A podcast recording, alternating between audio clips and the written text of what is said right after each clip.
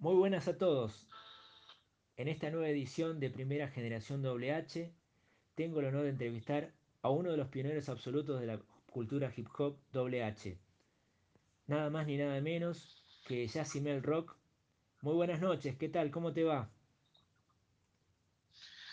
Hola, muchas gracias eh, por esta oportunidad. Bueno, eh, me gustaría que comencemos, digamos, del punto cero. ¿Sí? Eh, decime en pocas palabras cómo entraste a todo esto llamado cultura hip hop. ¿Cómo fue? Fue cuando era muy chico, eh, de a poco, muy de a poco, porque la información en esas épocas era muy poca, pero a mí me atrapó primero la música. Ah, mira, Eh, entonces ingresé por el lado del rap con Rappers Delight, una canción que junto con otra de ese momento también me, me llamaron poderosamente la atención y empecé como a, a interesarme y a, aprender las letras. También por esa razón eh, empecé a estudiar inglés y, y bueno, me iba muy bien y también le, le ponía mucha, muchas ganas porque me gustaba aprender las letras de esas canciones. Así que empecé con el rap y después, unos años después, cuando aparece el furor del breakdance ya en los años 80, me, me intereso mucho en el baile callejero y bueno, al mismo tiempo también me gustaba mucho hacer música y me juntaba con amigos músicos a, a tocar un, un poco de todo, más que nada funky, que esa fue mi, mi raíz. claro. Muy bien. Decime ahora, eh, ¿te acordás más o menos qué año era exactamente cuando vos escuchaste Rappers Delight?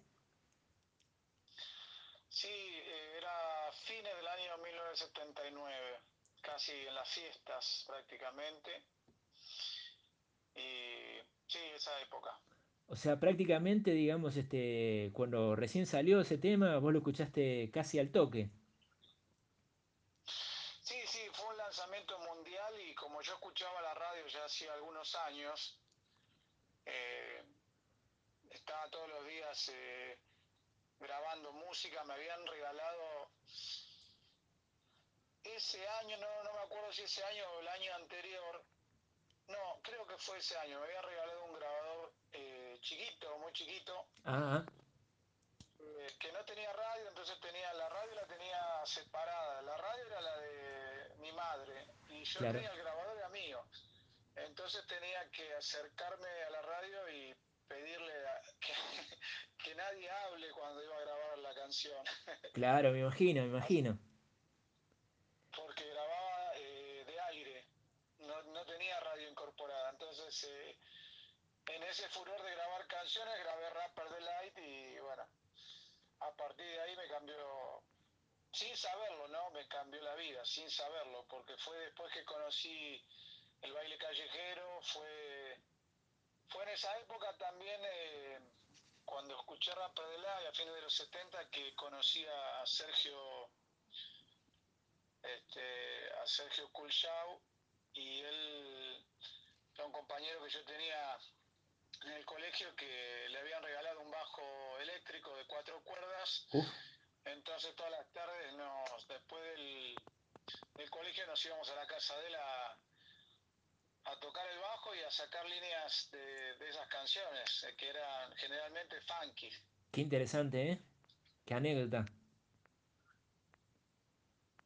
Sí, tengo unos recuerdos muy lindos de, de esos momentos. Y decime una cosa, Mario. eh, yo te llamo Mario porque, bueno, te conozco hace tiempo, ¿no?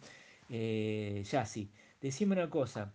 eh, al respecto, digamos, de tus influencias, eh, ¿quiénes serían, digamos, tus mayores influencias, así, en el mundo, digamos, tanto del rap como de la música en general? ¿Podés nombrarme por lo menos a un par de artistas? Bueno, yo me dediqué, me metí de lleno en la música rap y la gente me conoce por el rap, pero bueno, eh, escucho todo tipo de música. Eh, mis influencias dentro del rap son los, los grupos primeros, ¿no? Grandmaster Flash de Furio 5, Africa Bata y Soul Sunny Force.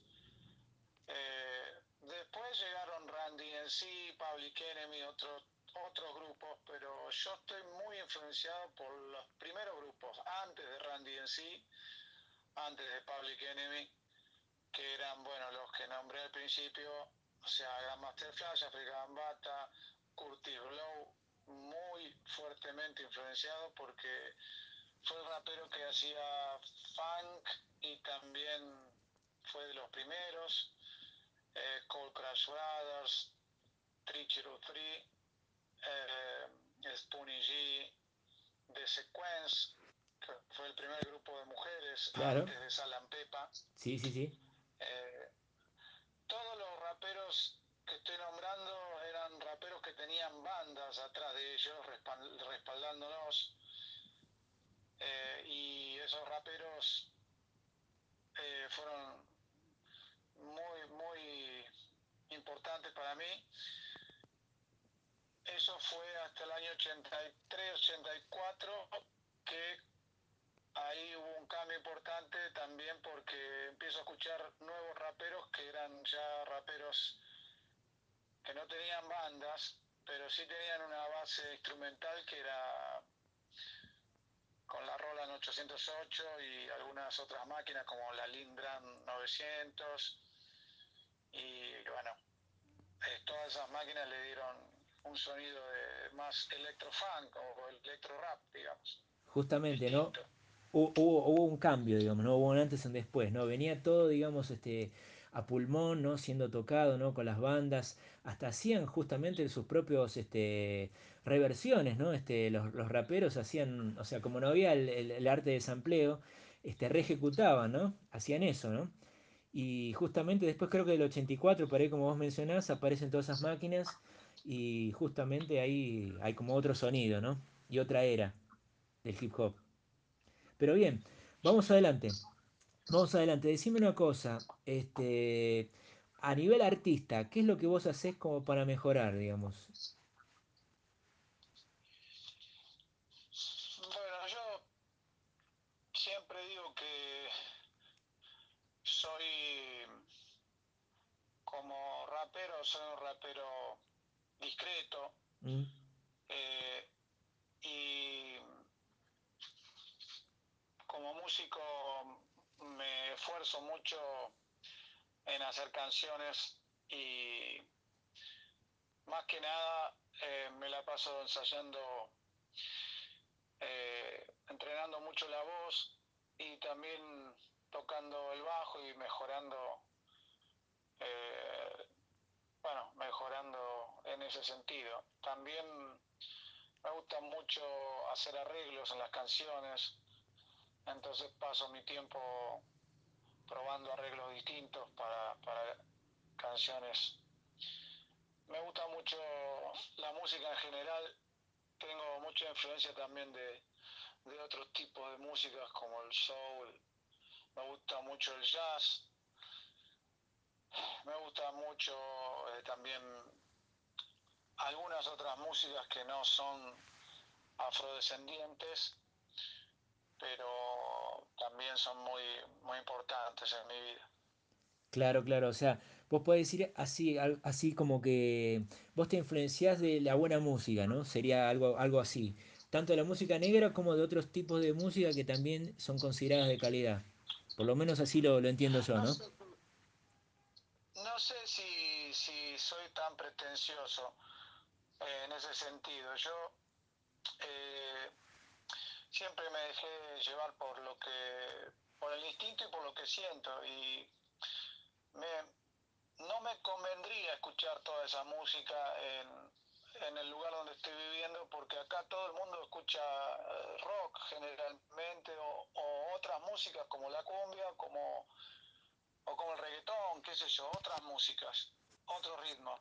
Sí, No sería lo más conveniente, pero no, no puedo contra eso, digamos que lo, lo que me llega y lo que a lo que soy sensible es a esas músicas, ¿viste? Al, al hip hop, al soul, al funk, al jazz, algo de blues, pero muy poco.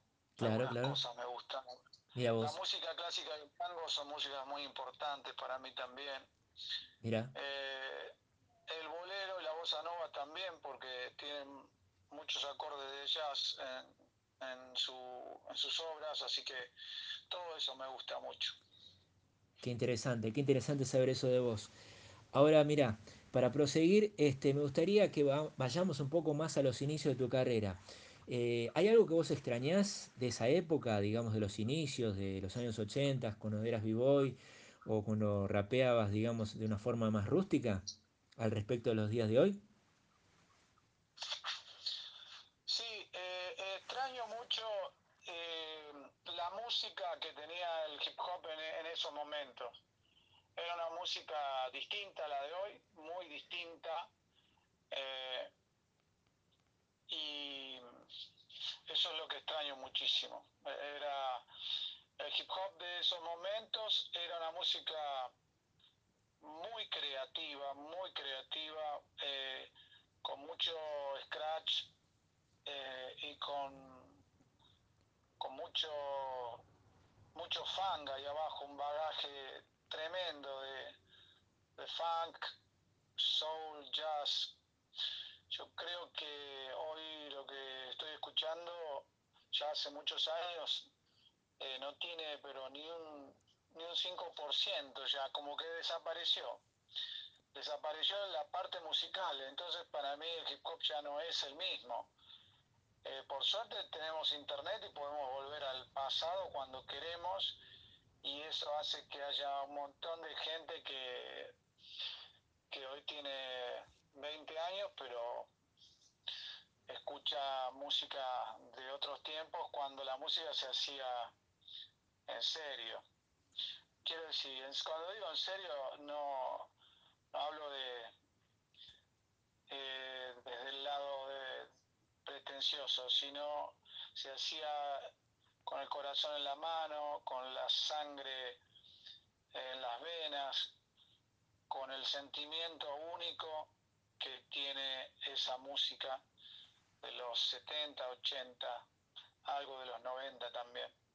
Justamente, eh, había una palabra que caracterizaba esa época, ¿no? Que decía mm, eh, bastante, ¿no? En las canciones, a veces aparecía como un scratch, la palabra fresh, ¿no? Creo que identificaba toda esa época, ¿no?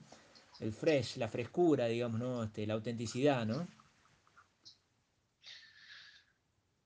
Sí, a mí la, las traducciones en inglés eh, me resultan un poco incómodas, pero sí, sí, en, en, en, Nueva York nació el hip hop y, y bueno, esa es la palabra, la frescura eh, tremenda que tenía en esos momentos el hip hop. Hoy le llaman hip hop a cualquier cosa, ¿viste? Sí, sí, Eh, sí, es verdad, es verdad. Pero bien, algo que no te hace, que no, que, que no, no te hace a la diferencia es este, decir que hip hop es solamente el rap. O sea, para que sea hip hop tiene que haber más de dos elementos.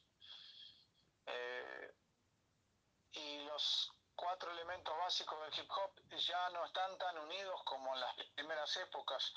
Creo que eso hizo mucho daño y esperemos que la nueva generación lo, lo pueda lograr, digamos, de unir los cuatro elementos otra vez.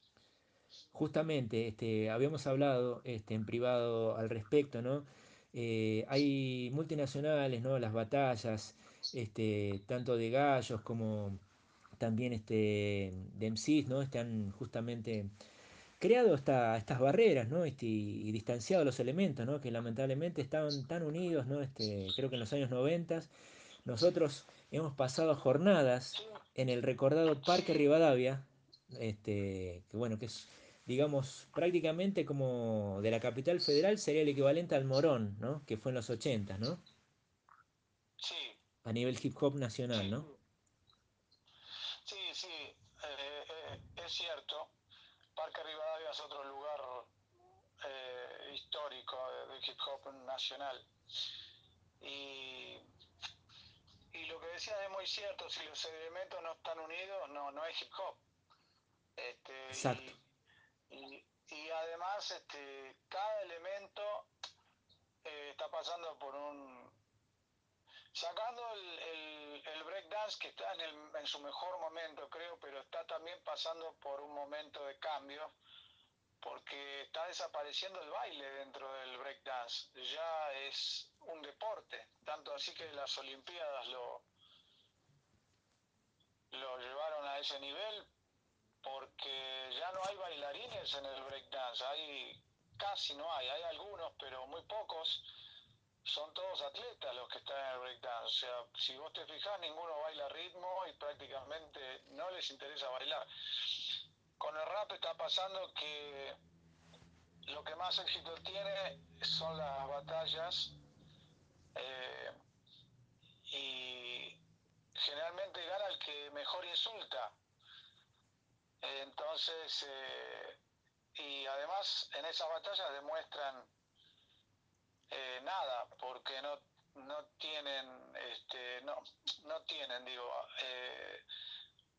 yo escuché mucho hablo de lo que veo. Claro, claro. No tienen, no tienen este, un límite en, y además eh, generalmente, por lo general, eh, la, la, música tampoco se evalúa, ni la técnica, ni siquiera la, el flow, solamente se evalúa la, el insulto. Eh, una gran verdad lo que has dicho, ¿eh? Sí, creo, creo que ahí también está pasando algo que, que no está bueno. Pero bueno, el, el, estilo de improvisación es bárbaro siempre y cuando sea creativo. Si se usa para, eh, para insultar me parece muy, muy malo. Y más cuando sus protagonistas este, son personas eh, racistas, misógenas, xenófobas. Así que eso es muy lamentable. No es culpa del hip hop, sino de los que lo están usando en un mal sentido. Claro, nosotros podemos llamar así, que el hip hop está pasando por un momento mainstream, ¿no? Según mi punto de vista, creo que es eso, ¿no? Este, la popularización, pero, popularización, ¿no? Del género. Pero, sí, pero puede ser popular y ser, este, ser creativo y inspirador. Esto es algo que no, no inspira a tocar instrumentos, no inspira a grabar discos, no inspira a, a, acercarse al movimiento, porque si te van a insultar, ¿para qué vas a querer estar en una en un lugar donde no está bueno? Más en estas épocas donde tratamos de proteger a todos del bullying, a nuestros hermanos, a nuestros hijos, los que tenemos hijos. Me parece que no es un buen lugar para estar, es el de las batallas. Claro, claro. La batalla, la batalla honesta está buena, la batalla eh, de insulto y deshonesta no, no sirve para nada. Muy bien, muy bien. Ese es tu punto de vista. Ahora vamos adelante y decime una cosa. Eh, ¿Cómo podrías definir las palabras fracaso, y éxito en tu vida? Eh, el fracaso es una palabra muy, muy usada, pero creo que hay que fracasar algunas veces para después llegar a conseguir lo que uno quiere. El fracaso para mí es experiencia. Sí, sí. Si lo, si lo acumulamos en su justa medida y si aprendemos de cada de las caídas. Y el éxito para mí es levantarme a la mañana y poder ser libre del, de mis elecciones, de, en todo sentido, en cuanto a la música, del tipo de música que quiero hacer, el tipo de letras que quiero hacer, y, y, y llegar a la gente también, que la gente te, te, te reconozca. Justamente. Este, sí, sí, por eso eso para mí es éxito y fracaso. Muy sabia, muy sabia tu respuesta. Y para ir terminando, eh, decime cuál es la lección más importante que aprendiste en tu vida artística. Si la hay, digamos, ¿no? ¿Alguna lección? ¿Podrías mencionar alguna? Y a- apren- aprender, aprendo todos los días.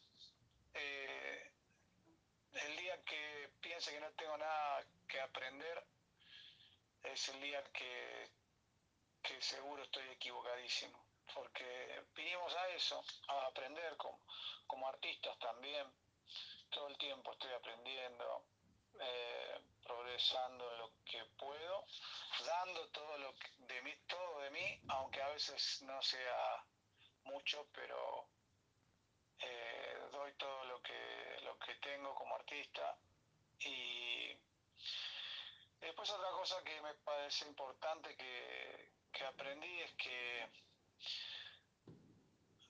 por más que todos estén en contra de lo que sentís, tenés que hacer siempre lo que sentís, lo que, lo que está en tu corazón, siempre y cuando no, no ofendas a nadie ni molestes a nadie. Aunque siempre cuando hagas lo que vos querés y, y te declares libre vas a ofender a aquellos, o se van a sentir ofendidos, no es que vas a ofender, se Ahí está. ofendidos los que los que están alienados, los que no se animan a, a ser libres. Exactamente, los famosos renegados o reprimidos a sí mismos, ¿no? Que, bueno, que seguramente debe haber muchos dando vuelta. Pero bien, decime una cosa ahora. eh, justamente estamos ya en los minutos finales de la entrevista y me gustaría que me cuentes un poco, este, qué, es- qué estás haciendo actualmente, eh, cuáles son tus planes eh, en breve, digamos, a ver, a nivel musical. ¿Tenés algo ahí en la cocina? ¿Estás eh, digamos, elaborando algo o finalizando algún tema o proyecto musical como álbum.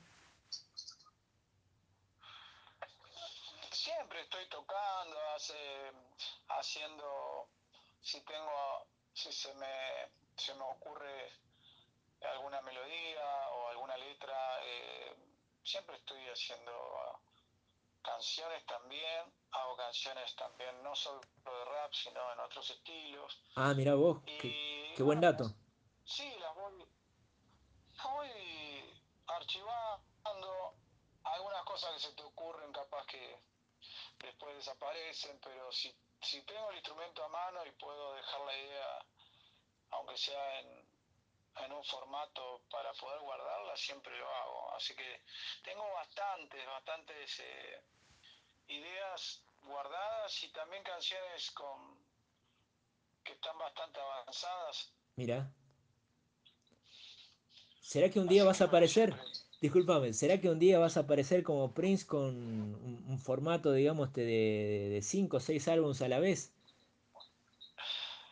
Y como PRI no creo, porque me pones en una vara muy alta, no, por favor, no. Hay, hay personas con las que, que uno admira y que además que yo creo que a- a- yo igual soy más de, de hacer, hacer, hacer, hacer y no, no considero que soy una persona talentosa, sino que soy un, un laburante, un trabajador de la música, digamos, que, que le gusta tocar, que siente una pasión muy grande por la música y, y bueno, todo el tiempo creo que también aprendí el oficio de, de hacer canciones y estoy acumulando. En algún momento, ahora estamos en este, Era digital, este momento.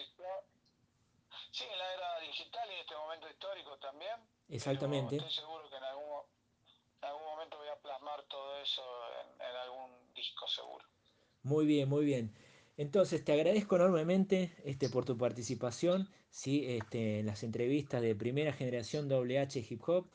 Eh, como siempre digo, este, la idea es justamente documentar y pasarle a las próximas generaciones todas las informaciones básicas de nuestros artistas de la escena nacional argentina y, por qué no, internacional también. Te agradezco enormemente, Mario Yacimel, una persona auténtica y verdadera, con sus fiel a sus raíces y a la música original. Un fuerte abrazo, Mario. Abrazo grande, abrazo grande a todos. Y no te desaparezcas, ¿eh? Estamos en conexión, primera generación WH Hip Hop. Yeah.